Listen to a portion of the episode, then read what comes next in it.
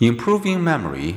How can you use memory research findings to do better in these and other courses? Biology's findings benefit medicine. Botany's findings benefit agriculture. So too can psychology's research on memory benefit education.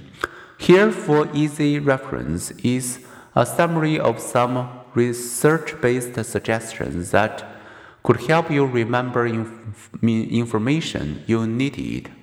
The SQ3R survey question read, retrieve, review.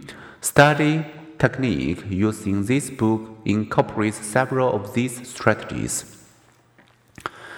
Rehearse repeatedly to master material. Use distributed practice to learn a concept. Give yourself many separate studies sessions. Take advantage of life's little intervals.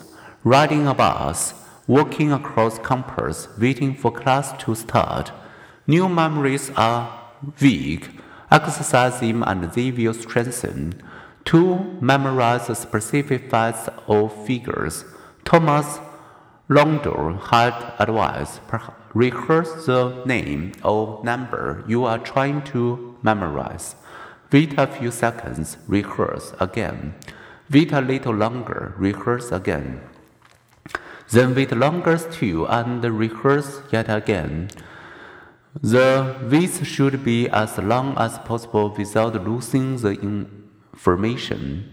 Reading complex material with minimal rehearsal yield little retention.